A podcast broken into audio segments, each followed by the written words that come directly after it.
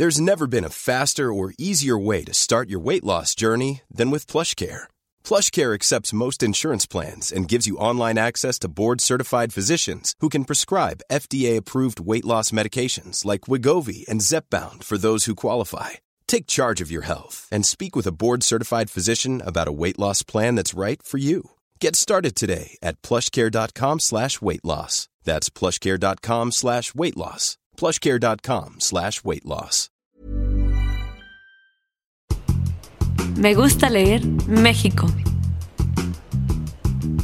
Bienvenidos amigos y amigas de Me Gusta Leer a un podcast más de Me Gusta Leer México, un espacio para los libros. Yo soy David Velázquez, editor en Penguin Random House, y hoy a la distancia en sus casas me acompañan Jacqueline Tavera, una de nuestras brand managers de marketing, eh, y es también responsable, eh, editora de la revista La Langosta Literaria, que algunos de ustedes seguramente conocerán, y Raxel, asistente de ventas en librerías, ¿no? Entonces es una de las personas que está muy cerca de ustedes, de los lectores, y por eso lo invitamos hoy a participar hoy con nosotros. Pues saluden, compañeros. Hola David, muchas gracias por la invitación. Hola Jackie, y bienvenidos a todos Hola, nuestros escuchas. Bien, pues antes de que eh, entremos de lleno con los libros, quisiera que nos contaran un poco cómo están, cómo han vivido esta cuarentena, eh, cómo los trata el aislamiento social, en fin, cuáles son sus, sus preocupaciones, sus pensamientos, ahora que llevamos ya prácticamente dos meses en distanciamiento social.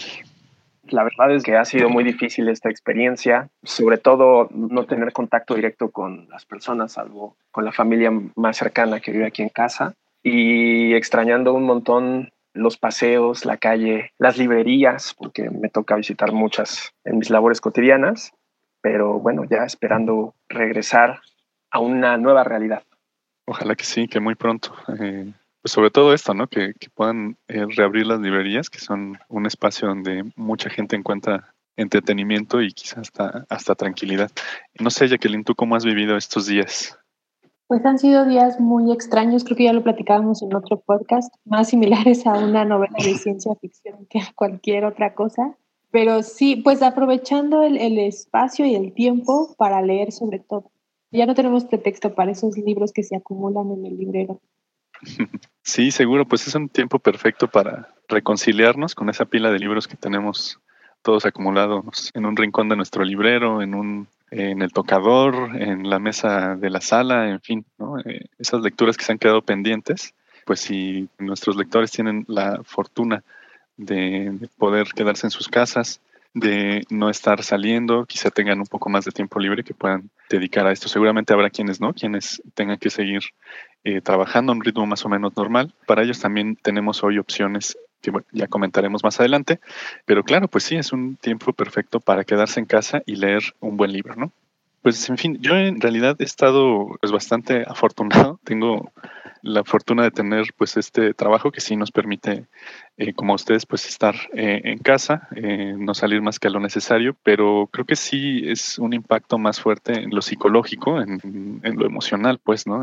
Estar lejos de la familia, no poder hacer lo que normalmente estamos acostumbrados. Yo en mi caso soy ciclista, no, pues no deportivo digamos, pero es mi transporte, ¿no? Entonces ahora sin poder desplazarme, sin poder salir a rodar, pues sí se sufre un poco, ¿no? Este, ya hasta estoy echando kilos, en fin.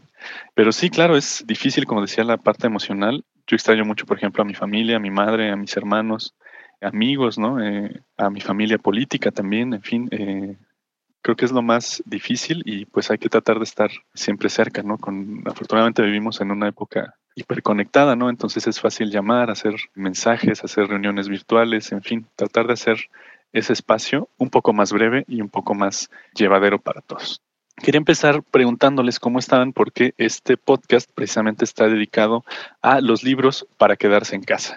Por si no lo saben quienes nos escuchan, eh, la editorial lanzó un programa, una plataforma digital donde estamos continuamente subiendo muchas recomendaciones, mucho contenido para que quienes estén en casa, quienes tengan esta oportunidad de, leer y de reconectarse con ese espacio interior, eh, pues puedan tener diferentes opciones que correspondan a sus inquietudes, a sus preocupaciones, a sus recreaciones, a su entretenimiento, en fin.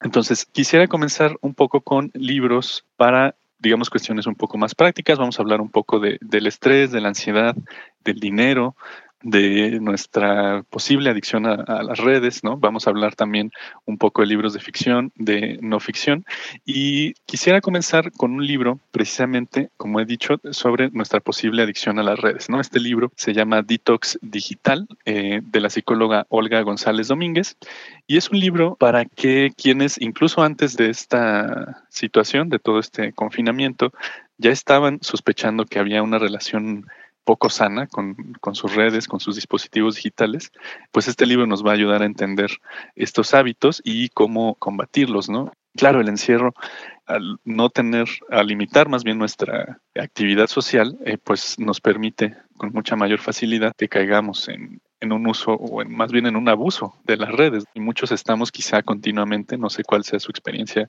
Jackie Raxel, pero estamos buscando noticias, tratando de mantenernos informados, pero a veces es difícil encontrar el límite razonable, ¿no? Cuando estamos ya más bien sobreinformándonos, cargándonos de, información que ya no es útil, ya no es necesaria, sino que por lo contrario, ¿no? Ya está teniendo un efecto negativo en nosotros, ¿no? O simplemente volcarnos a scrollear infinitamente Facebook, eh, Twitter, Reddit, en fin, la red social de nuestra preferencia y quedarnos ahí por horas, ¿no?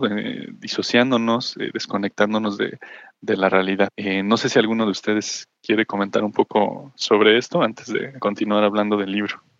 Sí, pues yo en lo personal, por ejemplo, me la ha pasado, he tratado de consumir las noticias más certeras posibles sobre el tema, pero es eh, indudablemente muy complicado que no te lleguen estas cadenas en WhatsApp o que no veas estos videos conspiratorios, ¿no? Que circulan no solamente en YouTube, sino también en Facebook y que justamente tu principal fuente de información o lo primero que hagas para querer saber algo es que acudas a las redes sociales, ¿no? Que entres, por ejemplo, a Facebook y te la pases scrolleando, scrolleando y te topes con una nota y creas que la nota es real únicamente porque está ahí. O lo mismo Twitter, ¿no? Que es campo de batalla de, de la gente en general.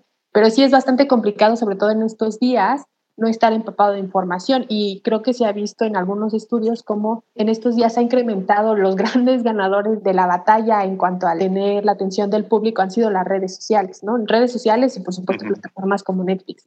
Entonces sí, desintoxicarnos justo de la parte digital, creo que en estos días ha sido más complicado porque el quédate en casa ha implicado que la gente se quede con el celular en la mano todo el día.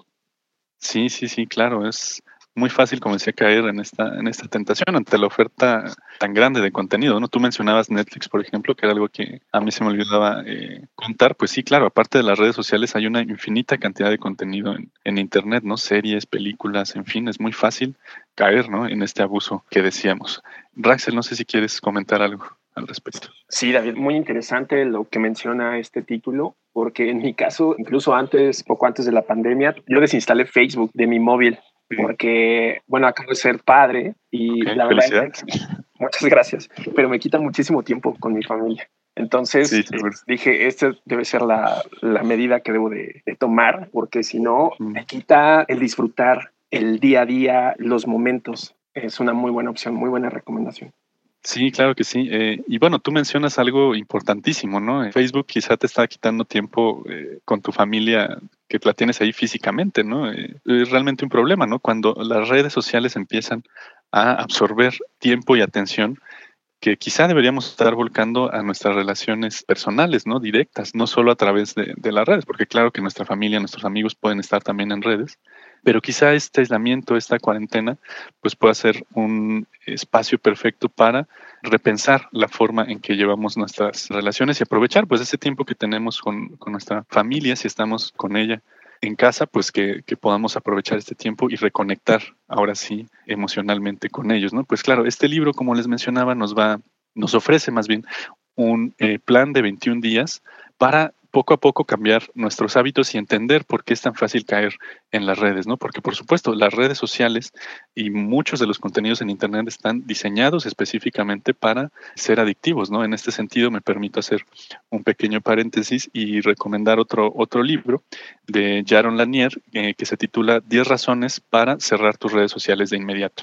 Jaron Lanier, si alguien no lo conoce o no es familiar con el nombre, es un hacker, un programador y, y activista de los derechos de internet que básicamente lo que dice en este libro es que la única finalidad de las redes sociales es convertirnos en perros pavlovianos. ¿no? Cada vez que recibimos un like, cada vez que suena una campanita, cada vez que en Candy Crush eh, se deshace toda la pantalla este, y nos da miles de puntos, pues son pequeñas recompensas que nuestro cerebro está programado para perseguir. ¿no? y sí, como tal, como un condicionamiento psicológico así de, libro de psicología, eh, de introducción a la psicología más bien, pues así de esta manera están programadas las redes y por eso es tan fácil eh, caer en ellas. ¿no? Entonces en este libro la psicóloga Olga González, como he dicho, eh, nos va a ayudar a entender todos estos procesos, a entender por qué es tan fácil caer en, la adicción a las redes y por supuesto pues ayudarnos a poco a poco eh, cambiar estos hábitos. ¿no? Entonces es mi primera recomendación. En segundo lugar, como decía al principio, eh, quizá muchas de las personas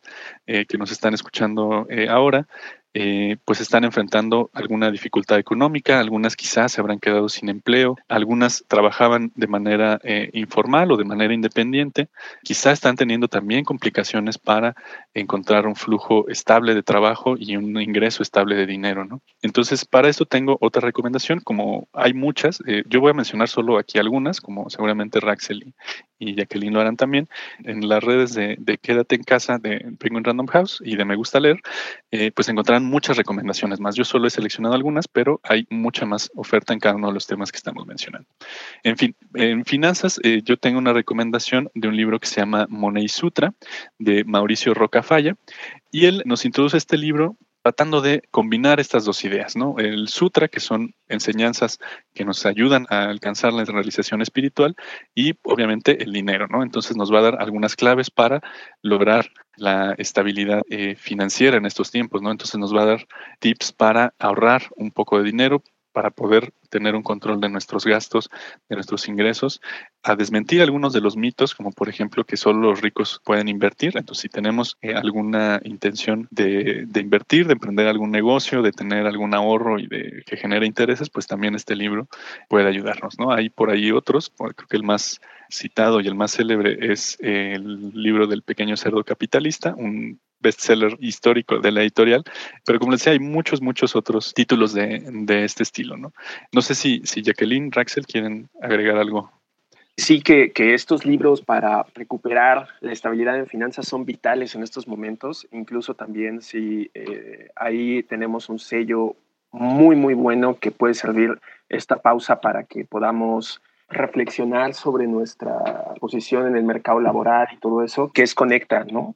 El sello de Conecta, tenemos un montón de oferta que puede servir como capacitación para entrevistas de trabajo, incluso para eh, emprender algo, ¿no? O recuperar un poco de lo que ya se ha venido eh, perdiendo durante la emergencia sanitaria.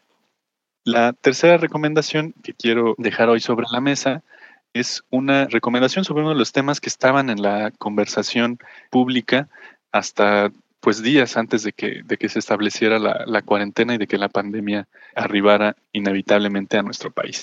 Y hablo eh, precisamente del machismo, el machismo y la, la, violencia de género, que es uno de los temas que ha asolado a nuestro país durante ya largos y dolorosos años.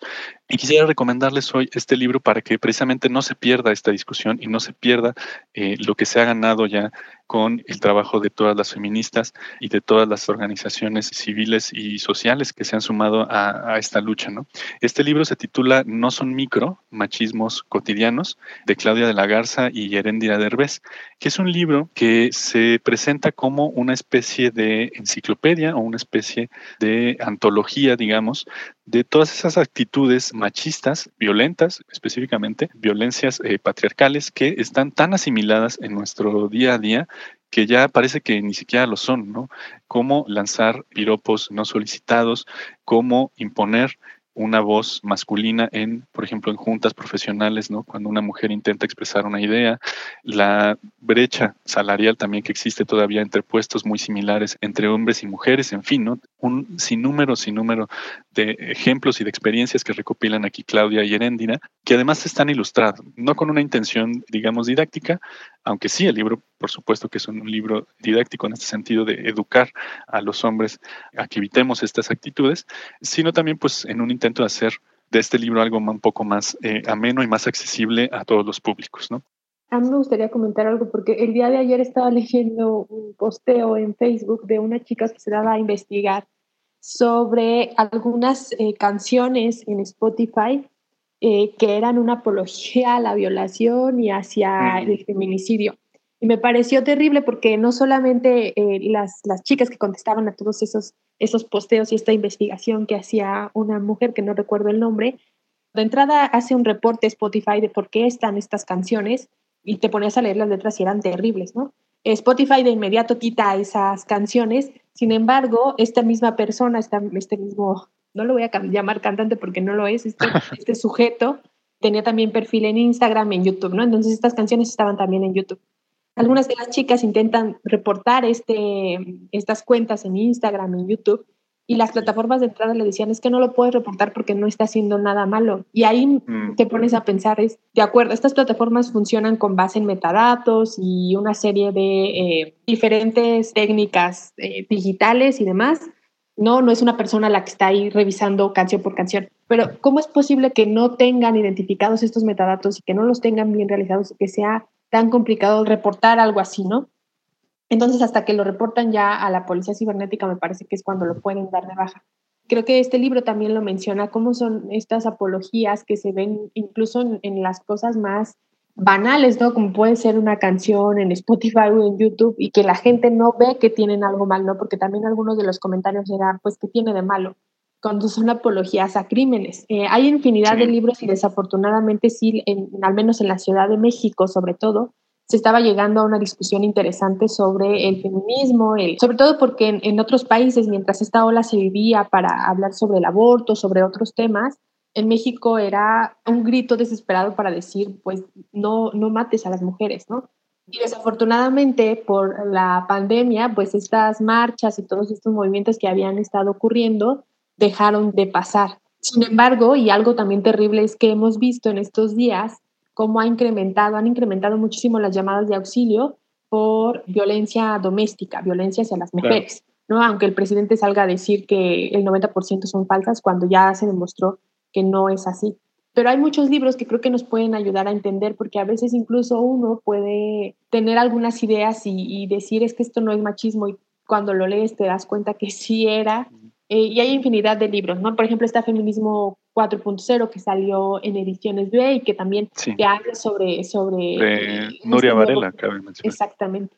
Que ella también tiene otro libro llamado Feminismo para principiantes, sobre todo para aquellas personas que tienen todavía un poquito de miedo hacia la palabra, ¿no? Hay una colección también muy divertida de Rius sobre el machismo, el feminismo y cómo lo llevamos en el día a día. Está también el libro de Feminismo Ilustrado de María Murnau Obviamente están todos los de Chimamanda, que de Yehuel, este, todos deberíamos de ser feministas, que también son obras que nos ayudan a entender el feminismo de manera global. Está también Las mujeres que luchan, se encuentran, de Catalina Núñez Navarro, en fin, hay una infinidad de libros que nos pueden aportar no solamente entender el, concepto de, de, feminismo, que también a veces es una palabra que a mucha gente le da miedo, y más bien entender por qué y qué es lo que se pide, ¿no? Y me parece que también ahí hay a otras obras clásicas como El segundo sexo de Simone de Beauvoir, de las primeras en las que se habló, o Teoría King Kong, que es más reciente y también que puede ser un poco más, eh, pues más duro, ¿no? En la forma en la que se entiende el feminismo. Sí, sí, sí, creo que has mencionado varios temas bastante importantes. Por ahí alcancé a, a retener tema de eh, pues del encierro, ¿no? De justamente el confinamiento, el aislamiento social ha hecho que muchas de estas mujeres que ya de por sí eran violentadas, pues hoy estén encerradas con sus violentadores en sus casas, ¿no? Lo cual es una situación pues ya de entrada gravísima, ¿no? Por otra sí, el encubrimiento patriarcal, ¿no? Que es un tema también que se ha discutido mucho en teorías feministas y es una de las mayores exigencias, ¿no? De este movimiento, pues que sí, precisamente entre hombres pues nos cuidamos, ¿no? Lamentablemente ya hablo, pues sí, en nos, eh, porque no puedo sustraerme de esa condición de varón, ¿no? Eh, institucionalmente, digamos, eh, hay ya todo un sistema en el que también denunciar y también tratar de encontrar justicia a estas situaciones, pues se vuelve complicado, ¿no? Ante el descrimiento, eh, la desconfianza de las autoridades, el desinterés por perseguir a veces los delitos y que ha hecho pues que este país llegue a las cifras de violencia a las que ha llegado, ¿no? Y me gusta mucho que recuperes todos estos otros títulos sobre feminismo, porque claro, parece que todavía le tenemos miedo a la palabra, ¿no? Yo también cuando empecé a escuchar de feminismo, pues no entendía muy bien de qué se trataba y estaba luego esta, esta frase que ahora hace el hazme reír de, de, cierto personaje que está todos los días en la mañana eh, en una conferencia, ¿no? Y que dice que no es ni, ni feminista ni machista, sino humanista, cuando en la práctica pues resulta que es pues completamente machista y completamente eh, patriarcal en todas sus actitudes, ¿no?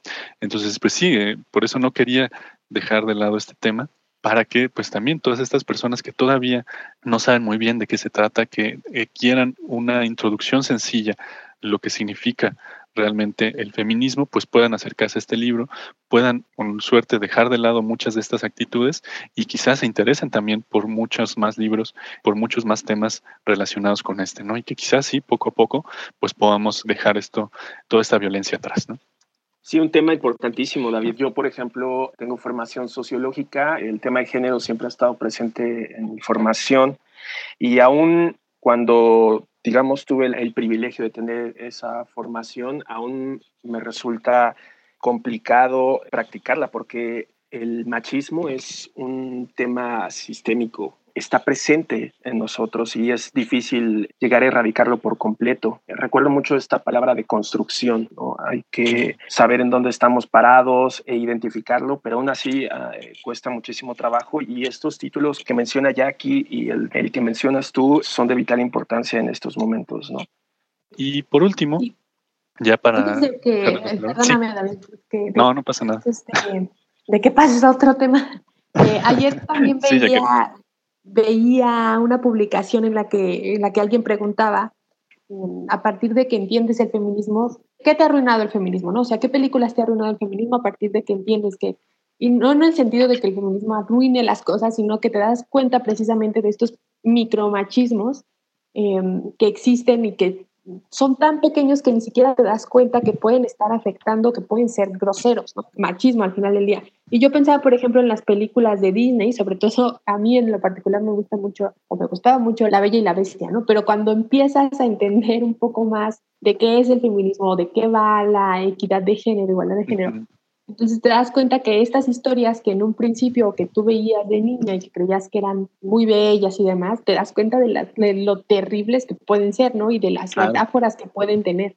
No sé, ustedes, por ejemplo, les quería preguntar qué historias, pueden ser libros o pueden ser películas, ya no ven con los mismos ojos a partir de que entienden sobre el feminismo. Es una pregunta muy interesante, Jacqueline, porque sí, sí lo he pensado eh, a raíz también de mi contacto con, con estos temas Claro, yo no soy ni el más deconstruido ni tengo un gran camino recorrido aquí, aunque intento mantenerme constante ¿no? en esta transformación. Pero sí una de las cosas que me he dado cuenta, por ejemplo, eh, yo cuando era niño, pues como todos estuve expuesto a mucho de este contenido con todas estas situaciones. ¿no? Disfrutaba mucho de la película ¿Dónde está el piloto? ¿no? que creo que es, no recuerdo el nombre del comediante, es un comediante estadounidense muy famoso. Y una película, pues una comedia, ¿no? Que se vendía como una comedia familiar y salía en el 5 en un horario familiar, en fin, ¿no? O sea, simplemente una película para reírte en familia, ¿no? Y una vez en estos días de, encierro, dije, pues voy a volver a ver esas películas que de niño me causaban mucha risa.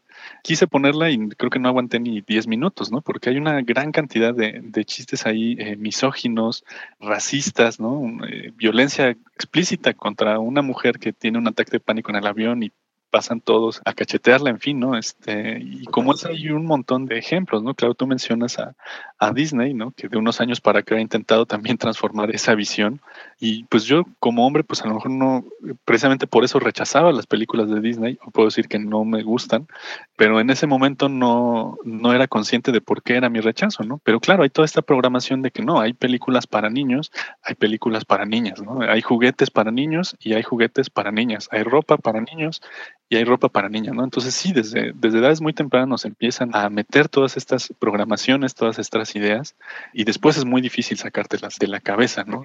Sí, en mi caso, por ejemplo, a mí todo el movimiento de Me Too me sacudió muchísimo y tiró, digamos, la percepción que tenía de ciertos personajes. Por ejemplo, recuerdo el caso de Maynard James de Tool, en el aspecto de música, y todas las acusaciones que tuvo sobre acoso y bueno, la verdad es que yo lo admiraba mucho y después de eso empiezas a pensar y de hecho eh, reflexionas sobre cómo está la industria de la música y cómo es esta dinámica de rockstar y fans y groupies. Y es a saber que híjole, yo, lo normalizas, ¿no? O sea, dices, ah, pues sí, así funciona, pero pues resulta que no debería ser así, ¿no? Sí, claro, y es que pues gran parte de, de, la industria del entretenimiento, como has dicho, tanto en la música como en las películas, los deportes, en fin, pues está marcado también por estas actitudes machistas y, y las reproducen, ¿no?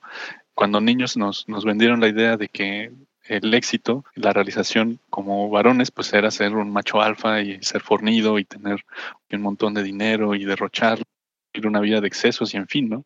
Y a medida que te acercas, como dices, a textos como el de Chimamanda, que empiezas a entender realmente de qué se trata eh, vivir y relacionarse con otras personas, pues te das cuenta de que todo esto son más que ilusiones, ¿no? No existe el macho alfa porque no somos lobos, ¿no? Parece que hasta el mismo eh, teórico que propuso esta teoría del macho alfa entre los lobos, pues después se desmintió porque resulta que pues, el macho alfa en realidad era el más viejo, por eso era más grande y por eso tenía otras características. Y era el padre de los demás que lo seguían, ¿no? Pues lo seguían porque era el padre, no tanto porque era el más dotado, ¿no? Entonces, sí, ni hombres ni, ni mujeres estamos más dotados que, que los otros, ¿no? Tenemos las mismas capacidades intelectuales y físicas, ¿no? salvo que tengamos alguna, alguna condición especial, pero en todos los demás aspectos somos iguales, ¿no? Y como tal debemos tratarnos y debemos tratar de encontrar realmente ese, ese equilibrio, ¿no? Y claro que representa deshacernos de muchas telarañas mentales, de, muchos, de muchas de estas ilusiones que nos han vendido como ciertas, eh, generación tras generación. Qué bueno que ya haya más información sobre este tema, que haya más discusión pública, porque entonces vamos a salir mucho más pronto de este atolladero. Entonces, seguimos con el último libro que quería yo recomendarles. Para cerrar con un poco de, optimismo un poco de esperanza, pues tengo este libro del Dalai Lama y del arzobispo Desmond Tutu, que se llama El libro de la alegría.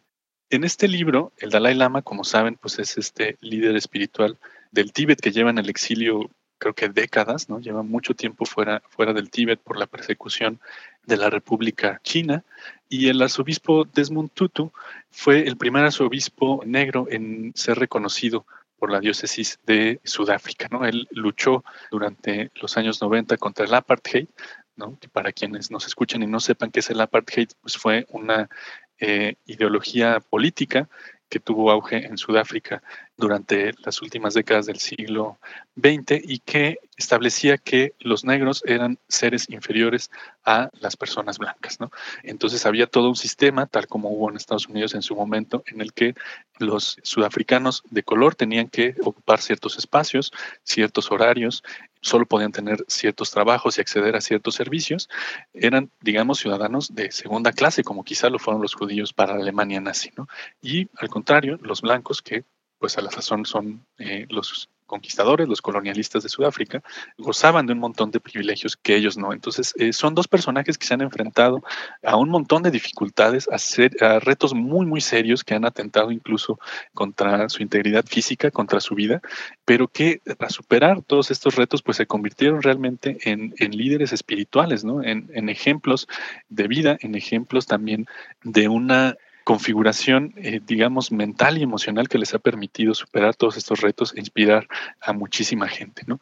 En fin, en este libro, el libro de la alegría, estas dos personas, el Dalai Lama y Desmond Tutu, ambos en algún momento premios Nobel de la Paz, tratan de darnos eh, las claves para encontrar realmente nuestro bienestar eh, emocional allá donde nos encontremos, ¿no? Y a pesar de todas las dificultades que podemos enfrentar.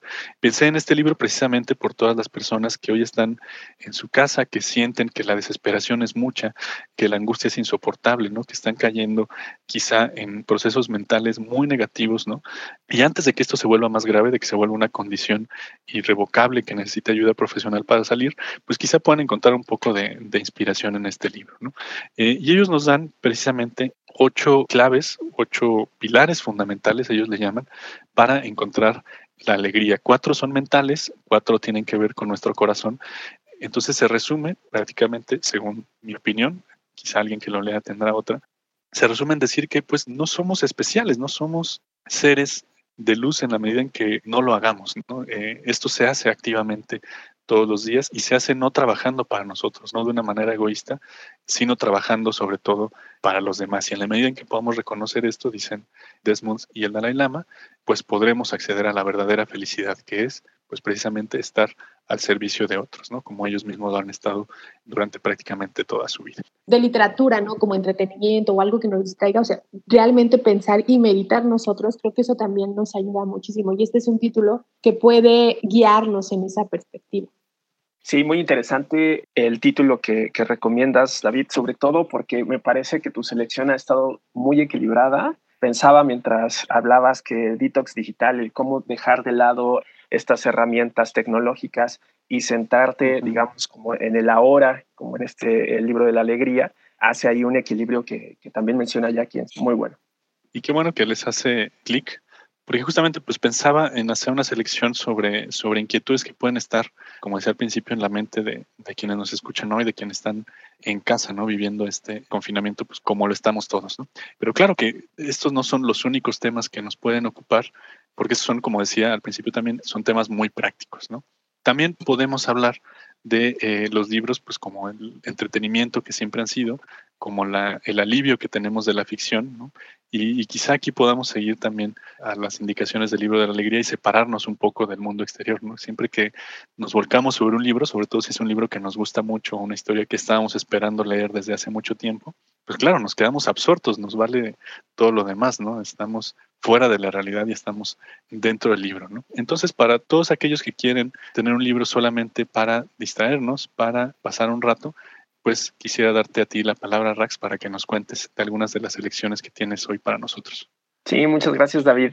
Así justo también yo pensaba ah, cuando recibí la, la invitación hacer una selección de ficción para que, digamos, la ficción también nos puede relajar, como bien dijiste, nos puede llevar a otros mundos, contar otras historias y aparte de eso, hacernos reflexionar, ¿no? Entonces, mi primera recomendación es Persepolis de Marjan Satrapi. Es una novela gráfica. Quise seleccionar una novela gráfica porque me parece un formato narrativo súper interesante que, bueno, ha ido ganando terreno en el gusto de los lectores poco a poco y que si bien cuando dejamos de subestimarla, porque muchas veces pensamos, ay, es que tiene dibujitos, tiene monitos, pues bueno, una vez saltando eso, la verdad es que nos puede regalar una experiencia literaria muy profunda y muy bella, como es el caso de Persepolis. Persepolis fue publicada por primera vez ya hace 20 años en cuatro tomos y en realidad pues es el relato autobiográfico de la autora eh, que nos relata su infancia en Irán. La novela parte ah, con la historia de Marjan a los 10 años. Ella pertenece a una familia de clase alta eh, que la educó con principios progresistas, laicos, liberales, y justo cuando se está desarrollando esta parte final de su infancia, irrumpe en Irán un evento histórico que le da un vuelco a la vida de, Marjan, que es la revolución islámica. A partir de aquí empiezan a haber sucesos muy violentos, sumamente traumáticos para Marjan y hay un cambio social y cultural que le da la vuelta a la historia, ¿no? Cosas tan sencillas como que empieza a usar velo o que ya no empiezan a llegar los productos que normalmente llegaban a Irán, es una novela riquísima porque nos cuenta la historia contemporánea de Irán y a la vez nos narra un viaje muy eh, agradable de cómo Marjan se va formando como persona, ¿no?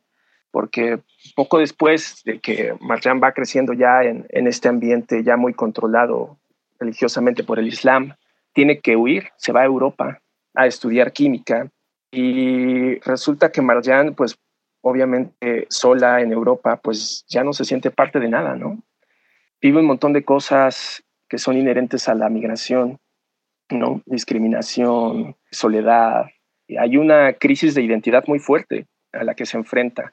Y esto va de la mano que también este, va descubriendo temas filosóficos mucho más complejos y temas de la vida misma, como el amor, el desencanto, eh, el despertar de la sexualidad, el uso de drogas, por ejemplo. Y todo esto que es tan fuerte, este viaje tan increíble que tiene Marjan en esta historia, está acompañada de una ilustración muy bonita. Aunque está a blanco y negro, es una ilustración que podríamos definir como infantil, que hace un contraste con toda la brutalidad que puede tener la historia en sí misma. La verdad es que es un libro muy bueno, yo los invito a, echarle un vistazo y a darle eh, también una revisada a todo lo que tenemos eh, de novela gráfica, que bueno, es fabuloso el, el, fondo que vamos adquiriendo poco a poco. Sí, gracias Raxel. Claro, eh, este Persepolis es una de las novelas gráficas más increíbles de, de, los últimos años. Yo lamentablemente nunca la he leído, yo conozco la historia solo por la película que se hizo unos años después, una adaptación cinematográfica que sin embargo cubre solo una pequeña cuenta de todos los sucesos que Marjan narra en, las novelas gráficas, ¿no? Y claro, conecta también con algunos de los temas que hemos estado revisando aquí, ¿no? Tan solo con el tema del feminismo, ¿no? Porque con estos cambios que nos cuentas tú, el, el advenimiento de la revolución islámica en Irán, pues claro, Marjan pasa de una vida como dices, muy liberal, muy progresista, ¿no? Con acceso a toda la información, a todos los productos, a vivir en una sociedad muy reprimida, y sobre todo en el ámbito de género, ¿no? Este, empiezan a verse obligadas a tener estos velos, a tener ciertas condiciones de represión porque no tienen las mismas libertades que los varones, ¿no? No pueden ni siquiera ir en bicicleta, ¿no? Porque esto se ve como un atentado contra la pureza virginal que idealmente debería tener la mujer. No pueden ir a la escuela, ¿no? Entonces ella empieza también a, rebelarse con esto, porque pues ella sí tiene realmente la, la, intención de estudiar y todo, ¿no? Y al final pues eso lo obliga sí a salir de, del país y a buscar suerte en otro lado, no sin otros obstáculos, ¿no? Es una de las historias más potentes de transformación y de cambio de vida, ¿no? Quizá tan fuerte como lo estamos viviendo hoy, que este virus pues nos ha dejado un mundo transformado, ¿no? Claro. Y también, sabes, ahorita recordaba eh, que tiene imágenes, o sea, aparte de lo duro que puedes llegar a ser la novela, hay unas cosas fantásticas que tiene de inocencia, ¿no? Por ejemplo, Marjan habla con Dios y quiere ser profeta. Y, y, y, es fabuloso los comentarios que, las conversaciones que tiene con él, ¿no? Sí. Es fabulosa. A mí lo que más me gusta de la historia es precisamente que va en contra de las concepciones y los clichés que tenemos nosotros de lo que ocurre en esta parte del mundo, ¿no? Por ejemplo, nosotros teníamos solamente la versión de Estados Unidos y de cómo Estados Unidos llega a salvar, entre comillas, entre muy grandes comillas, a esta población. Sí. Y cuando lees esta historia y esta parte, y, y, sobre todo cuando lees la parte de los protagonistas y de los afectados y te das cuenta que no es así, ¿no? Que todas estas narrativas estadounidenses pues son meras ficciones, ¿no? Y justo lo vemos actualmente. ¿Cuántas veces en las películas de Estados Unidos salva el mundo y demás? Y ahora uh -huh. vemos lo que está pasando y no quedan más que como ignorantes de lo que puede ocurrir cuando el mundo está en peligro. Es una novela gráfica que me gusta mucho y que justo va muy relacionada con el tema anterior que veíamos sobre el feminismo, porque también es ver la perspectiva de una joven en el mundo actual y en un mundo muy brutal y atroz como el que le tocó vivir a la autora. Reforzando un poco, también pensaba en otros títulos de novela gráfica que, que, podrían ser recomendables para nuestros escuchas, para que le dieran un vistazo a, a, la novela gráfica y pensaba en Mouse, que se me hizo muy, muy, muy parecida, de Art Spiegelman, Phone Home, que también es buenísima y muy, muy relacionada con... ¿no? Exactamente, y muy relacionada con Persepolis, El árabe del futuro. Recientemente se incorporó a nuestro catálogo con la incorporación de Salamandra, que es una historia también muy parecida a la de Marjan, un poco más extensa y que va contando la historia de varias generaciones. Pues buenísimo, gracias Rexel por estas recomendaciones de novela gráfica. Yo me permito ahí sumar El Incal de claro. Alejandro Jodorowsky y Jan Giraud, alias Moebius, que para mí pues es una de las novelas gráficas más importantes de, de toda la, de la historia, de, de todo el género que además es larguísima, también salió eh, por entregas en su momento. Hoy ya está en Reservoir Books en un, en un tomo completo. Y el dibujo de, de, Moebius es delicioso, la historia de Jodorowsky es delirante, entonces se convierte en una historia surrealista de descubrimiento espiritual, en fin, un montón de, de cosas extrañísimas que para quienes sean fanáticos de, de, la novela gráfica o no, quienes simplemente estén interesados en la estética del cómic o de la estética eh, surrealista, onírica, en fin, pues van a encontrar en este libro muchas, muchas veces. Y aprovechando que Rag nos acaba de contar la historia de una joven, mi recomendación va enfocada bajo una temática similar, aunque obviamente con contextos completamente diferentes. Estoy hablando de La Idiota, de Elif Batuman, y si no se les antoja ya por el, por el título, seguramente que esperamos después de esta recomendación les agrade. Batuman es una joven autora, esta es eh, la segunda obra que realiza, la primera fue una de ensayos, pero es su primera obra de ficción y este debut implicó que estuviera nominada al premio Pulitzer como mejor novela de ficción, entonces es un, es un gran salto a la literatura. La idiota nos narra la vida de una joven eh, llamada Celine, es una chica que acaba de entrar a la universidad, a Harvard, en 1995. Entonces, dentro de esta era en la que, la que está ingresando, y le llamo era porque es el comienzo de lo digital, empiezan a utilizar, por ejemplo, el email. Entonces es muy divertido y es una historia que nos narra las vivencias de esta joven en la universidad, su relación con sus compañeras de habitación, con sus amigas, con sus compañeras y también, eh, digamos que con el romance, ¿no? Entonces empieza ya a tener una relación a distancia o digital a través del email con un chico llamado Iván, un joven húngaro que estudia matemáticas, que es un par de años mayor que ella, y es muy, muy chistosa la, la, relación también porque mientras que se dicen de todo y hacen las reflexiones más profundas que dos jóvenes puedan tener a través del correo, si se topan en, en vivo en el campus, se ignoran, no se pasan por, como si no se conocieran, eh, cuando obviamente ya conocen todo y creo que más de lo que cualquiera de otros de sus amigos puedan conocer sobre ellos. Lo que hace muy divertida la obra es precisamente el humor y creo que también mucha, muchas personas se van a poder identificar con estos momentos de, pues, de la juventud, de primeros amores, de amigos que caen en situaciones muy absurdas incluso, en los pósters en el cuarto que uno pone de adolescente, etc. Eh, a mí también me parece una obra que puede ayudarnos en estos momentos a entender y a extrañar también quizás otras épocas, quizás pueda ser una obra muy melancólica y muy... Eh, de mucha añoranza por otro mundo que, que fue hace apenas unos meses y que ya extrañamos, pero que también nos ayuda a entender un aspecto que a mí me interesa mucho y que está enfocado un poco más a lo que veíamos hace un momento en la parte del feminismo, y es que pareciera, no sé a ustedes si tienen esa impresión, pero a veces pareciera que el mundo de cierta forma odia a las jóvenes, a las adolescentes. Y estoy hablando en general de las adolescentes porque pensemos, por ejemplo, lo que ocurrió con obras como Crepúsculo. Cuando salió la novela de Crepúsculo, eh, obviamente estaba dirigido a un público juvenil, a, principalmente a chicas, y cuando se convierte en un gran fenómeno y tiene el fandom inmenso en el mundo, eh, y cuando las chicas iban y hacían filas enormes para conseguir la novela o para entrar a ver la película, hubo un momento en que Internet en específico, en el que el mundo en general odiaba la, a la saga, y odiaba la adaptación y la novela y la destruían y, se reían de ella eh, a través de Internet, ¿no? Lo veíamos a través de Internet e incluso yo, yo puedo decir que yo formaba parte de esas personas que también se burlaban de la obra.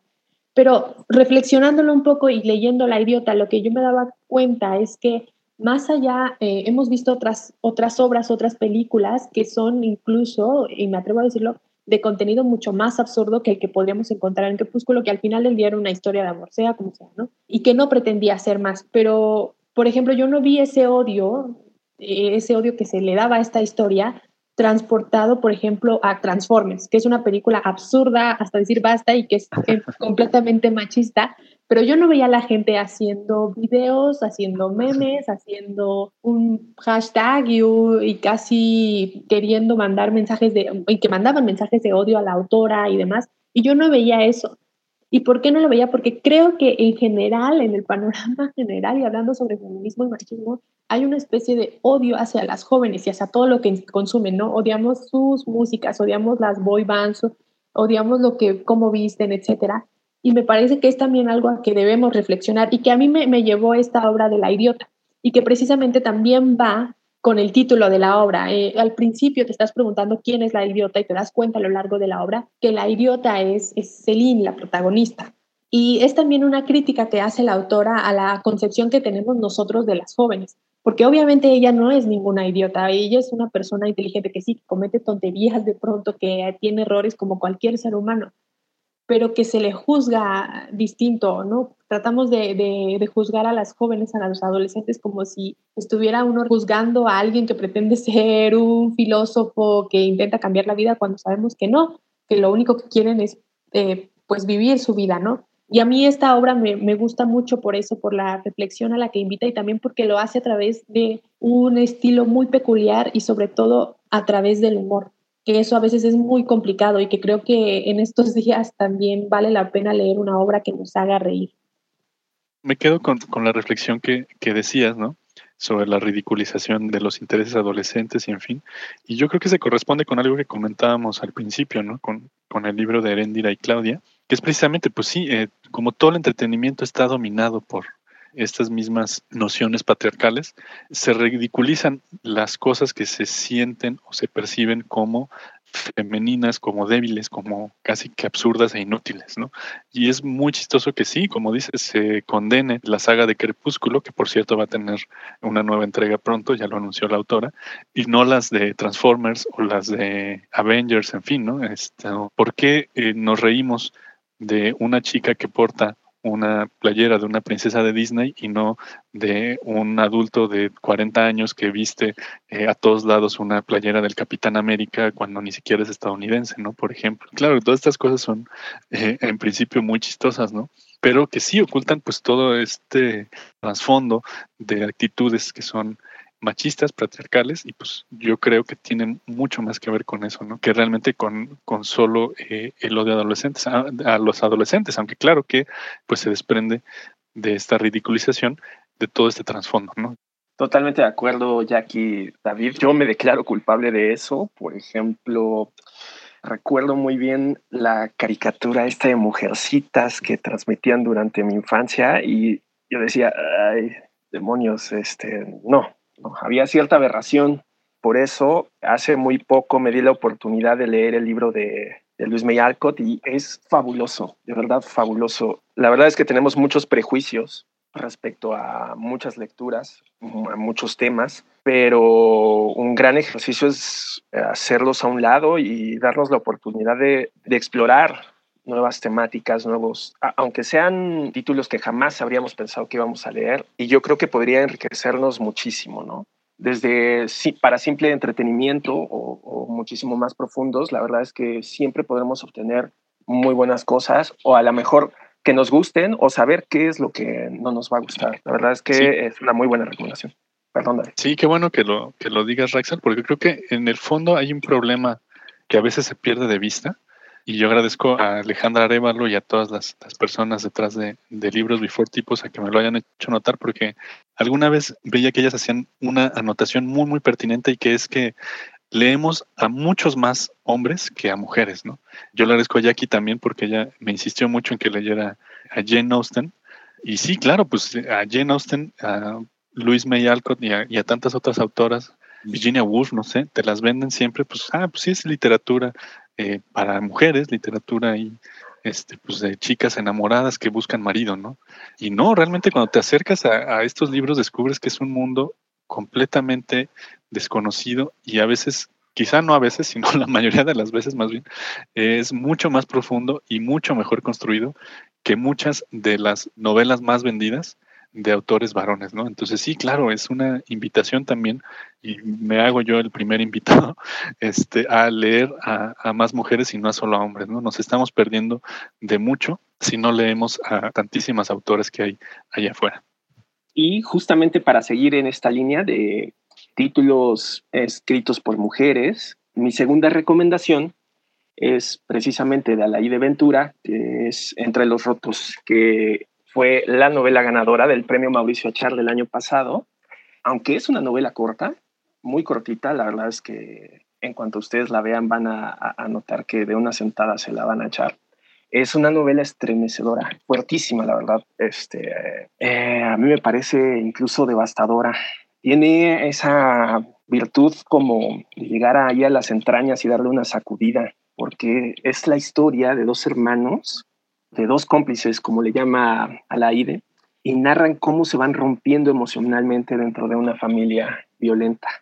Me encanta la construcción, retomando un poco lo que, lo que decía David, que la estructura, la profundidad de novelas escritas por mujeres puede ser eh, muchísimo mejor que las escritas por varones. Aquí la verdad se cumple todo a la perfección porque la novela inicia con fotografías familiares, como con pequeñas polaroids, que tienen un significado simbólico para Julián, que es el hermano de la narradora, y que sirven como catalizador de la novela. A partir de las fotografías la narradora va contando diversos pasajes de la historia familiar y de cómo se fue desintegrando esa familia y cómo la violencia que ejercía el padre sobre mamá eh, e hijos e incluso abuelos los fue rompiendo. Tiene una gran virtud que a mí me gustó muchísimo, que está llena de listas. Son listas muy sencillas que nos permiten saber muchísimo más de la narradora y de otros personajes, ¿no? Cuáles son sus inquietudes, sus anhelos, y otra cosa que me parece también fascinante son las definiciones que realiza, porque cuenta la narradora que su padre les obligaba a leer el diccionario para ver si, si aprendían algo. Y bueno, los dos hermanos elegían palabras al azar, y aunque no las entendieran, y eso los empezó a, a, a llevar a redefinir todo, ¿no? Y esa redefinición de, ciertos conceptos nos lleva a explorar muchísimo más el significado emocional eh, y la carga que estos llevan en los personajes. La verdad es que es una novela increíble sobre la reflexión que podemos tener sobre nuestros recuerdos y de cómo podemos redescubrirnos a partir de ellos. No sé qué les parezca. A mí me parece un novelón y la verdad es que no te imaginarías, eh, yo la sigo en Twitter y los invito a todos a que la sigan porque es muy, muy chistosa en su cuenta de Twitter. Y no te imaginarías que todo ese humor que tiene de pronto cambia completamente a un drama como el que vemos en Entre los Rotos. Eh, tiene un estilo muy peculiar también y a mí me parece que tiene todavía mucho que contarnos, entonces ojalá pronto tengamos una nueva novela de ella. Ojalá. A mí me gustaría pasar a la siguiente recomendación, que también va en, este aspecto de novelas eh, ganadoras de algún premio en México. En este caso se trata de Salvar el Fuego de Guillermo Arriaga, que este año ganó el premio Alfaguara de novela. Desde eh, Jorge Volpi no se ganaba acá en México un premio al Alfaguara y en esta ocasión se le da a Guillermo Arriaga por esta obra. Es una novela inmensa en el sentido del el número de páginas, pero también en lo que abarca la obra. Eh, se le ha eh, dado la etiqueta de, de, una novela de amor y me parece muy justo y muy necesario también porque creo que más gente así lo puede conocer, pero también es una obra sobre la desigualdad y creo que en México, si algo hemos aprendido también ahora con la pandemia y el confinamiento, es el nivel de desigualdad que hay en este país. Entonces, mientras unos tenemos la fortuna de decir quédate en casa y nos podemos guardar o trabajar desde casa, la verdad es que una gran mayoría en México desafortunadamente no puede, ¿no? Porque vive al día y porque necesita salir a trabajar o de otro modo no come. Entonces, esta desigualdad que vivimos es retratada con maestría por Guillermo Arriaga en esta novela.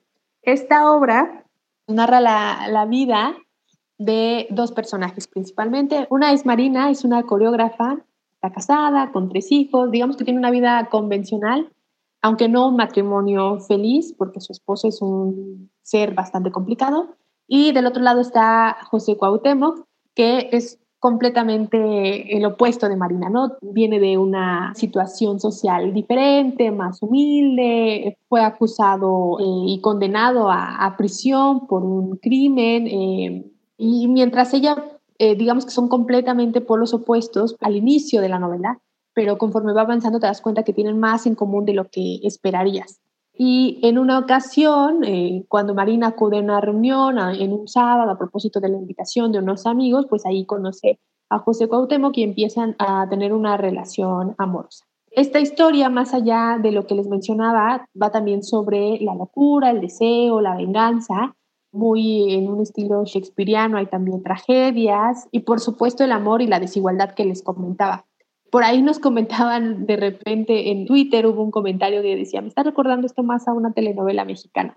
Y más allá de eso, por la historia de amor entre una persona con dinero y una persona sin dinero, lo que hace Arriaga es contarnos, eh, y a veces eso es lo que nunca hacen las telenovelas mexicanas, es qué es lo que pasa con estas parejas tan desiguales en, condiciones económicas, por ejemplo, pero también en condiciones de educación o en, en condiciones de la forma en la que se vive la vida, porque no es tan sencillo como un cuento de hadas que hemos visto en infinidad de ocasiones. Obviamente Guillermo Arriaga lo hace de una forma eh, muy también cinematográfica, de de entrada cuando ustedes empiezan a leer la obra, por ejemplo, hay una persecución, ahí te estás imaginando todo como si fuera una película en, en, tu cabeza, básicamente. Entonces es también una obra muy entretenida, pero que también nos invita a reflexionar mucho sobre eh, la situación actual y sobre hacia dónde va este país, ¿no? Y, la desigualdad que vive este país en, condiciones no solamente económicas, como decíamos, sino también de educación, por ejemplo. Eh, no sé si alguno de ustedes había tenido oportunidad de leer antes al autor. Yo les recomiendo también muchísimo El Salvaje, que es una obra que ocurre, por ejemplo, en la Ciudad de México, pero que tiene eh, historias paralelas y que al final de la, de la obra se entrecruzan. A mí me gusta mucho el estilo que está teniendo Arriaga y que sobre todo se le está identificando más como un escritor y, y, no tanto ya como el guionista de algunas grandes películas mexicanas, sino que esté también forjando su camino en la literatura mexicana, porque me parece que también a veces necesitamos grandes nombres y grandes novelas y novelas arriesgadas y que se atrevan a tomar el riesgo y que sean recompensadas con premios eh, internacionales como fue en esta ocasión con el premio Alfaguara. Gracias, Jackie. Yo la verdad me quedo con tu recomendación. Yo no he leído, creo que ninguna novela de, de Arriaga. Yo lo conozco, como dices, más como, como guionista, ¿no?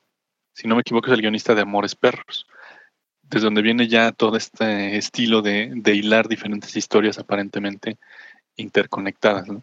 Pero rescato mucho tu eh, mención sobre la desigualdad, ¿no?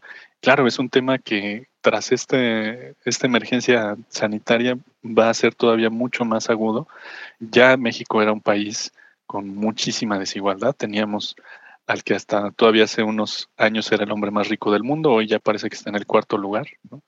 que es Carlos Slim, pero también tenemos índices de, pobreza y de educación similares a los de países como Ghana, por ejemplo, ¿no? Eh, entonces hay algunos aspectos de nuestra sociedad donde están equiparados con, los países más desarrollados y hay otros también que están equiparados con los menos desarrollados, ¿no? Entonces sí, hay un largo camino que recorrer aquí.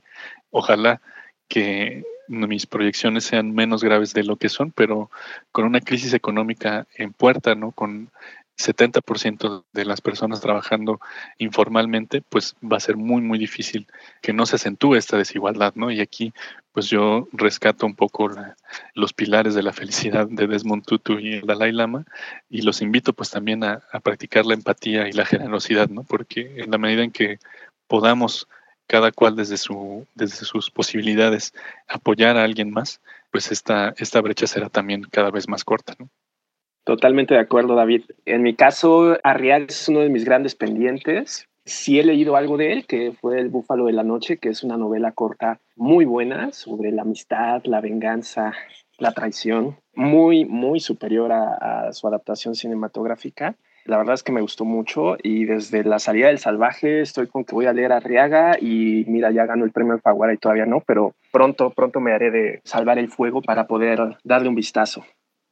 Yo también quiero comentarles sobre otro título bastante interesante que me encontré ahí navegando en la red y yo soy más de libro físico, pero también intenté darle una oportunidad a los libros electrónicos y me encontré una recomendación que me hicieron hace mucho tiempo. Un par de amigos ya me habían hablado de él y lo encontré a un gran precio, la verdad. Y es La maravillosa vida breve de Oscar Wow. Escrita por Junot Díaz, que es un autor dominicano de él ya había leído eh, Así es como la pierdes, que es una selección de cuentos bastante agradable. Este título, de La maravillosa vida breve de Oscar Wow, fue ganadora del premio Pulitzer en 2008 y es una novela divertidísima, de verdad, porque cuenta la historia de la familia Cabral, oriundos de Dominicana, y de un fuku, que yo no sabía qué era, pero es como una maldición, o así es como la nombran en República Dominicana, y bueno, cómo va alterando el destino de toda la familia Cabral pero en paralelo nuestro héroe, quien es Oscar, es alguien que no es un dominicano cualquiera, que le gusta el béisbol y las jevitas, como se expresa hace unos días. Más bien es un dominicano bastante regordete al que le gusta eh, los juegos de rol, el fantasy, la ciencia ficción. Es un friki. Y bueno, pues nos cuenta su historia y de cómo quiere llegar a ser el Tolkien dominicano. Eso me fascinó. Y a partir de ahí, Junot Díaz desarrolla varias historias de la familia, por ejemplo, de Belicia, que es la madre de Oscar, o de su hermana Lola, eh, cómo esta maldición les afecta. Y me gustó muchísimo la novela porque está llena de, ah, no sé cómo llamarle, pero es como slang dominicano. Tiene un montón de coqueteos eh, de autores de fantasy y ciencia ficción. tiene una virtud muy encantadora que es que mete mucho, muchos pies de página en donde va describiendo en paralelo la, la historia de República Dominicana, incluso haciendo frente a la versión de Vargas Llosa del Trujillato, prácticamente diciéndole, eh, Vargas Llosa dijo esto en la fiesta del chivo, pero lo que en realidad pasó era esto. Entonces, muy valiosa, muy enriquecedora, muy divertida, ágil de leer. Originalmente fue escrita en inglés y la traducción es buenísima porque tiene una cadencia muy rica, una voz caribeña y eso yo creo que hace disfrutarla más. ¿Ustedes han podido darle un vistazo? Yo no, me quedo con tu recomendación. Me ganaste en la parte en que le pone una tunda a Vargas Llosa. Bravo por unos días. a Vargas Llosa lo he, lo he leído poco, pero a raíz de sus últimas declaraciones políticas, bueno, las que ha ido lanzando en los últimos años, pues ha ido perdiendo mi, mi estima, ¿no? Pero ya saber que tiene un, un contrincante digno de, de enfrentársele me da mucha alegría y seguro que lo tendré en mis próximas lecturas. A mí, a es un libro que me lo han recomendado mucho, sin embargo, y justo un poquito relacionado con lo que hablábamos hace rato, yo no días tuvo también por ahí un escándalo de acoso. Entonces, a veces híjole, también es bien complicado esta parte de separar al autor de su obra, lo que comentaba David hace un momento sobre Vargas Llosa, ¿no? Qué tan complicado a veces es tomarte, eh, decir la obra es por sí sola y no tiene nada que ver con el autor, o ver la obra también como parte de, del autor, ¿no? A mí, por ejemplo, he transportado a, películas, con Woody Allen me pasa muchísimo, que yo ya no puedo ver películas de Woody Allen porque veo su historia personal y veo las acusaciones que se le han hecho. Sin embargo, la, la, vida maravillosa, perdón, la maravillosa vida breve de Oscar Wilde es una obra, me parece, ya de culto, sobre todo dentro del ámbito más geek o más fanático de la, de la fantasía o de la ciencia ficción. Y habrá que darle una oportunidad, ¿no? A ver qué nos puede contar Juno Díaz.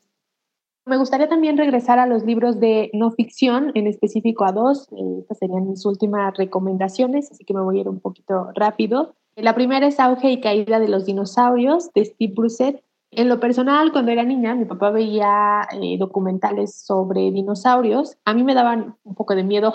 Los veía en Canal 11 y a mí me daban miedo. Entonces yo me imaginaba los dinosaurios después eh, abajo de mi cama, ¿no? Como esperando a que salieran. Pero esta fascinación por los dinosaurios creo que se quedó un poquito marcada y cuando salió Auge y Caída de los Dinosaurios no pude evitar eh, leer el libro. Y me parece que es una obra muy interesante y que no solamente puede interesar a quienes son fanáticos de estas criaturas, sino a quien, a cualquier persona. Eh, me recuerdo también un poco a De animales a dioses de Yuval Noah Harari, que salió en su momento y por la forma en la que te está contando la vida y la caída de unos seres que habitaron durante muchos años eh, este planeta, ¿no? Y que eran los reyes de este planeta. Eh, entonces va desde tiranosaurios primitivos que tenían el tamaño de seres humanos hasta bestias que volaban en el cielo y también algunos de los misterios que los rodeaban, ¿no? Cuánto tiempo estuvieron, cómo es que es conocido por todos la forma en la que desaparecen estos seres, pero cómo es que eh, uno tiende a pensar que llega el meteoro y que se acabó. No, es un proceso bastante largo y de años, ¿no? El que lleva a la extinción de estos seres. Y también me parece que es muy importante que se lea para entender la importancia eh, y, también entender la, la, finitud que tenemos los seres humanos, ¿no? Y que lo estamos viendo ahora es que no somos invencibles o inmortales o que dominar, entre comillas, el planeta no quiere decir que, que nos salve incluso del planeta mismo. Steve Bruce es una joven estrella en ascendencia dentro del ámbito de la paleontología eh, y con esta obra se ha mantenido eh, en el ojo de, de, este ámbito y se ha convertido también en una de las autoridades más reconocidas en cuanto a los dinosaurios. Entonces, a todas aquellas personas que quieran leer algo de no ficción y algo que también les enseñe sobre un tema creo que poco abarcado en general en, el ámbito de la divulgación. Esta es una gran recomendación. La otra que quería hacer es eh, meditaciones y me regreso un poco también a lo que hablábamos en un principio sobre el Dalai Lama. En esta ocasión, eh, bueno, ustedes saben que a veces los libros, cuando no venden, pues no se vuelven a sacar al mercado. Entonces, normalmente esto pasa con algunas colecciones y sobre todo con libros más clásicos. A veces cuando son de colecciones solamente funcionan durante un cierto periodo de tiempo y después ya no se vuelven a sacar al mercado. En el caso de, de Penguin hay una colección llamada Great Ideas que está bajo el sello Taurus y que salió hace ya bastantes años, en 2013. La colección se reimprimió, pero ya después pues no se reimprime porque ya llegó al público que tenía que llegar y no era necesario volver a colocarlo en el mercado. No obstante, un día, viendo con parte del equipo comercial, revisamos si había varias ventas y solicitudes para reimpresión de meditaciones de Marco Aurelio. Nos llamó muchísimo la atención porque de entrada no era un libro que tuviéramos en el radar como que se vendiera, pero descubrimos, para nuestra sorpresa, y que no se trataba solamente de un libro que se vendiera porque en la escuela lo pedían, que a veces es lo que pasa con, con los clásicos, sino que era un libro que se estaba recomendando de boca a boca y de pronto se había convertido en un bestseller. Entonces eso nos dio una gran alegría, pero también a mí me dio curiosidad porque no lo había leído y sabía de su existencia y demás, pero no ni siquiera identificaba bien de qué iba la obra. Entonces, para quienes no lo conozcan, Meditaciones es un libro de reflexiones escrito por Marco Aurelio. Marco Aurelio fue un emperador en la antigua Grecia. De hecho, se le considera el último de los cinco buenos emperadores y es bastante curioso que un libro escrito por un político siga teniendo una trascendencia a la actualidad y que se siga recomendando además como un libro de reflexiones filosóficas. No quiero espantar a la gente ni, ni, nada con la palabra filosóficas porque va más más allá de eso, es una obra que nos habla sobre eh, y que nos invita a reflexionar sobre nuestra estancia aquí, o sea, habla sobre la condición humana, sobre la trascendencia que tenemos, obviamente sobre la vida, sobre la muerte, sobre el universo, la fortuna, ¿no? Eh, la creación, por ejemplo, la moralidad, el papel del ser humano frente a una figura como la de Dios, por ejemplo, independientemente de si creen o si no, y hay algunas, eh, dos pasajes en específico que me gustaría leerles brevemente para que vean un poquito más de qué va esta obra. Y dice el primero, vivimos por un instante, solo para caer en el completo olvido y el vacío infinito de tiempo de esta parte de nuestra existencia. Piensen lo que han hecho traspasar una vida de implacable enemistad, sospecha, odio, ahora están muertos y reducidos a cenizas. Y nos habla igual también sobre eh, estos pasajes, ¿no? A veces nosotros tenemos la idea de que somos protagonistas de una gran historia y pues solamente somos protagonistas de nuestra vida y nuestra vida se reduce a unos cuantos instantes en la edad del universo. Entonces, igual lo que nos ha enseñado también esta pandemia es que somos, ah, no somos invencibles y, que no somos eternos y que podemos hacer miles de planes y eh, se pueden ir a la, a la basura estos planes, ¿no? Y que también vivimos, como dice Marco Aurelio, un instante y por un instante. Y la otra en la que quería leerles es que eh, Marco Aurelio también habla sobre el olvido e incluso dice que todo cae y acaba cayendo en el olvido, incluidas las leyendas. Entonces dice, la vida del hombre es una simple duración, un punto en el tiempo, su contenido una corriente de distancia, la composición del cuerpo propensa a la descomposición, el alma un vórtice, la fortuna incalculable y la fama incierta. Las cosas del cuerpo son como un río y las cosas del alma como un sueño de vapor. La vida es una guerra y la fama después de la muerte solo olvido. Eh, y también eso nos habla, eh, Marco Aurelio también estuvo al frente de algunas guerras, entonces obviamente sabe que a veces tenemos esta, esta idea de que el héroe y el que gana guerras es aquel cuyo nombre permanece en la historia, pero al final ese mismo hombre solo vive por unos instantes y puede caer en el olvido. Y me gusta mucho también esta reflexión de Marco Aurelio y también por eso quería recomendárselas porque me parece que en estos días justo lo que debemos de hacer es meditar. Totalmente de acuerdo, Jackie. Ambas recomendaciones me parecen muy valiosas. En un principio, eh, eh, Auge y Caída de los Dinosaurios me remitía a mi infancia y a esa fascinación por seres casi mitológicos que a pesar de los años que ya han pasado, siguen siendo asombrosos y fascinantes porque incluso los niños de hoy en día eh, están encantados con, con, esos seres, ¿no? poco regresando a la ficción, incluso eh, Michael Crichton, autor también de La Casa con Jurassic Park, este, hace referencia a ellos y construye eh, prácticamente un, un, nuevo universo, una nueva realidad con ellos en la actualidad. Y bueno, me parece fascinante regresar a ellos y volver a, leer sobre sus condiciones y cómo fue que, que se fueron eh, deteriorando hasta llegar a la extinción y muy relacionado con lo que comentas de Marco Aurelio sobre esa condición efímera de la existencia, bastante, una lectura bastante rica y profunda.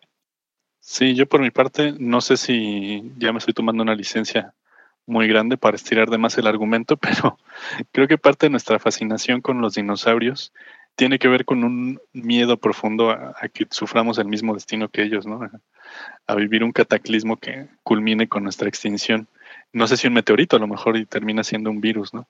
Pero, sí, claro, que los dinosaurios este, pues ejercen esta fascinación tan fuerte, ¿no? En, en, nuestro imaginario, ¿no? Nos cuesta trabajo imaginar a seres tan enormes, tan poderosos, tan fuertes, en fin, ¿no? Eh, que de todas maneras, pues dejaron de, existir y dejaron solo unas cuantas evidencias de, su paso por la Tierra, ¿no? Los fósiles, el petróleo, en fin. Y por otra parte, eh, lo conecto mucho con Marco Aurelio, precisamente por esto, ¿no? Eh, tú ya hablabas de que él insistía mucho en que somos pasajeros, que incluso los más grandes héroes son olvidados. Y un poco para abonar a tu, a tu duda, pues no, no es gratuito llamarle filosofía, él es incluso considerado uno de los fuertes exponentes del estoicismo junto a, propiamente al filósofo Séneca. Entonces no es gratuita esta asimilación y claro que podemos encontrar tanto en sus letras como en las de muchas otras personas, eh, muchas de las cuales están en la colección Great Ideas de Taurus, muy recomendable, pues no solo para estos momentos, sino para muchas situaciones de, de la vida cotidiana, ¿no? Hay textos ahí de Shakespeare, hay textos, no sé, en fin, de un montón eh, de gente que ha aportado pensamiento y reflexiones a nuestra condición humana a lo largo de, todo el tiempo, ¿no? de toda nuestra historia. Entonces sí, pues dos grandes recomendaciones también para esta, eh, estos días de cuarentena, estos días de distanciamiento social. Y bueno, ya para ir cerrando con nuestro podcast, me gustaría eh, recordarles una vez más a quienes nos escuchan que estos libros y más pueden encontrarlos en nuestras redes sociales, sobre todo en nuestro sitio web, me gusta leer.mx, y además en un sitio especial que hemos diseñado para concentrar todas nuestras recomendaciones de estos días, que se llama me gusta leer en casa.com. La página se llama como tal, quédate en casa, háganle caso a Hugo López Gatel. Y ahí todas las semanas estaremos compartiendo listas eh, curadas por nosotros editores, por el equipo de marketing, por toda la gente que está aquí trabajando desde casa para que ustedes tengan también acceso a estos contenidos, ¿no? Para que puedan leerlos, ya sea que quieran, como hemos visto, pues una historia que los lleve a reír, una historia que conecte con profundas reflexiones, que sea sobre teorías feministas que necesitamos hoy en día, que sean sobre cuestiones más prácticas como el dinero, como eh, la práctica de la meditación, sobre nuestra relación con las redes, en fin. Ahí encontrarán un montón, un montón de contenido para leer. Y por supuesto, en todos los formatos. Ya Raxel mencionaba un poco sobre el ebook, pues también tenemos infinidad de ebooks, tenemos audiolibros, tenemos libros físicos, los pocos que podemos enviar en casa porque están cerradas las librerías, está cerrado eh, en su totalidad nuestro almacén, entonces lo poco que podamos vender también en físico, también ahí podrán acceder a él. Y por supuesto, podcast, noticias, recomendaciones, videos, en fin, todo lo que necesiten para pasar un buen rato durante estos días de aislamiento. Y pues con esto creo que hemos terminado. Rax, Jacqueline, muchas gracias por haber participado, por acompañarme en esta charla. Muchas gracias, Jackie, eh, David, eh, a los escuchas. Muchas gracias por la invitación. Muchas gracias, David, Rax, y allá en cabina, en la cabina virtual, a Álvaro y a Fer. Pues sí, muchas gracias Jackie y Rax por haber estado eh, nuevamente. Gracias también a Álvaro Ortiz, a Fernanda Belmont, que están allá en su casa en la producción de este podcast. Mi nombre es David Velázquez. Muchas gracias a quienes nos escuchan. Sigan las redes de Me Gusta Leer para más contenido. Hasta la próxima. Twitter e Instagram, Me Gusta Leer Mex. Facebook, Me Gusta Leer México.